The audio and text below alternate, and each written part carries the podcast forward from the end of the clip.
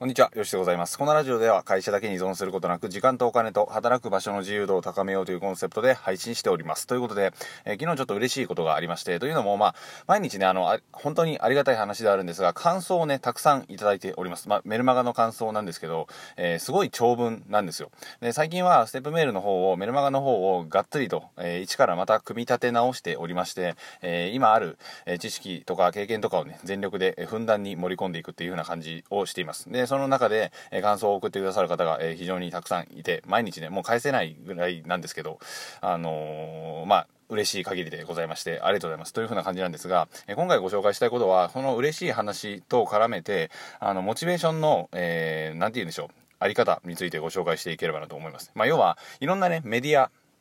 見ると思うんですよ。例えば、ツイッターとか、えー、インスタグラムとか、ブログとか、YouTube とか、えー、いろいろありますよね。新聞紙もそうですよね。どういうふうなモチベで、その媒体を見てますか？どういうモチベで、えー、まあ、俺はワクワクするぞじゃないですけど、ドラゴンボールの悟空みたいにワクワクしながらそのメディアを見ているのかどうか、はたまた、まあ、なんか見ることないし、うん、なんかだるいし、ちょっと SNS でも見るかみたいな、そういう風な感じで見ているのか、えー、ワクワクしながら YouTube を見ているのかで、ね、いろいろあると思うんですよ。うん。で、その、モチベがね、いろんな種類があって、えー、ブログを見ている時のモチベーションっていうのをちょっと思い出してみてほしいんですけど、すごいね、あのー、自分で検索までにまず打ち入れるわけですよね。打ち込むわけですよね。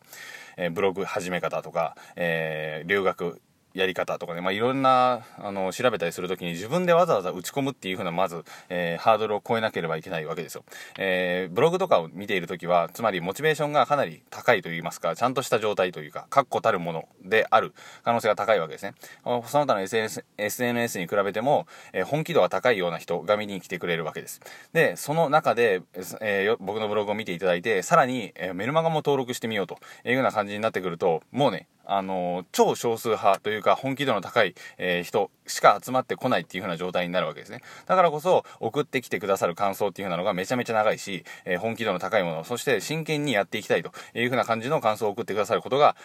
とてもとても多いという風な感じになります。なので、逆に言うと、まあ、TikTok をじゃあ例に挙げましょうか。えー、すごいね、あの、本気で見るぞとか、人生変えるぞみたいな感じで、えー、調べる人っていると思いますかね、TikTok で。いると思うんですけど、ほとんどいないことがわかると思うんですね。つまり、どのメディアを使うかで、集まる人のモチベーションっていうのを、えー、管理できるという風な感じになります。なので、本気の人を集めたいのであれば、自分が本気でブログ書く必要があるし、本気で YouTube 撮る必要があるという風な感じですね。よりライトに、えたくさんの人を集めようと思ったら、よりライトな発信を心がけるし、そういったモチベを出していくことによって、そういったモチベーションの人たちを集めることができるというふうな感じになるわけですね。なので、本当にね、今そのメディアを見ている人、そして見ている自分がどういうモチベなのかっていうふうなのを理解していった上でコンテンツっていうのは作っていった方がいいんですよ。適当に作ってしまうと、もちろんですが適当にお客さんが集まってしまいます。えー、なんなら集まんないっていうようなことも考えられる、考えうるわけですね。なので、えー、他のメディア、どういうモチベで見ているかっていう風なので、もう一回言いますけど、ぜひ考えてみてほしいなと思います。夜ツイッター見てる人で言うのであれば、やっぱね、あ今日も疲れたなとか、うん、そっち系ですよね。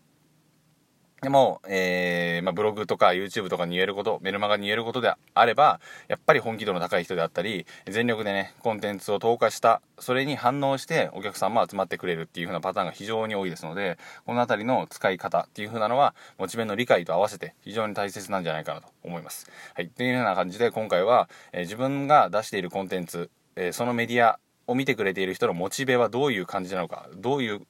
レベルのモチベなのかっていうのをちゃんと確認して出していく必要があるというふうなお話でございました。はい。というような感じで僕も今から筋トレ行って、またコンテンツを作っていきたいなと思います。今ね、コンテンツの、えー、コンテンツを作りまくっていますので、またよかったらメルマガから下記無料でメルマガありますので、よかったらね、えー、自動化、そして仕組み化、えー、長きにわたって安定した利益を発生させる、そんな仕組みを共に作っていきましょうというようなメルマガやってますので、よかったらチェックしてみてください。では、最後までありがとうございました。また次回の放送でお会いしましょう。さよなら。